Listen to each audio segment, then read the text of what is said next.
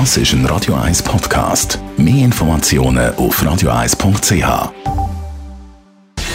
Gesundheit und Wissenschaft auf Radio 1. Unterstützt vom Kopfwehzentrum Irlande Zürich. www.kopfwww.ch Ja, was ist jetzt mit diesen UFOs? Die Raumfahrtsbehörde NASA schaut das in einer neuen Studie nochmal genau an, beziehungsweise gibt die Studie in Auftrag. NASA will selber mehr herausfinden zu UFOs.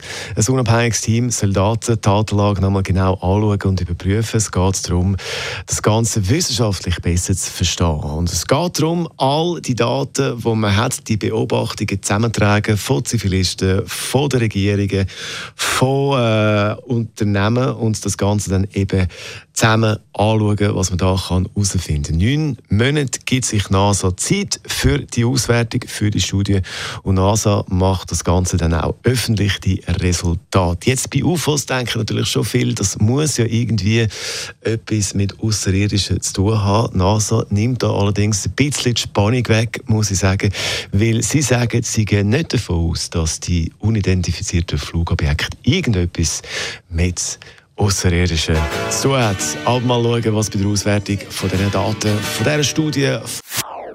Das ist ein Radio 1 Podcast. Mehr Informationen auf radio1.ch.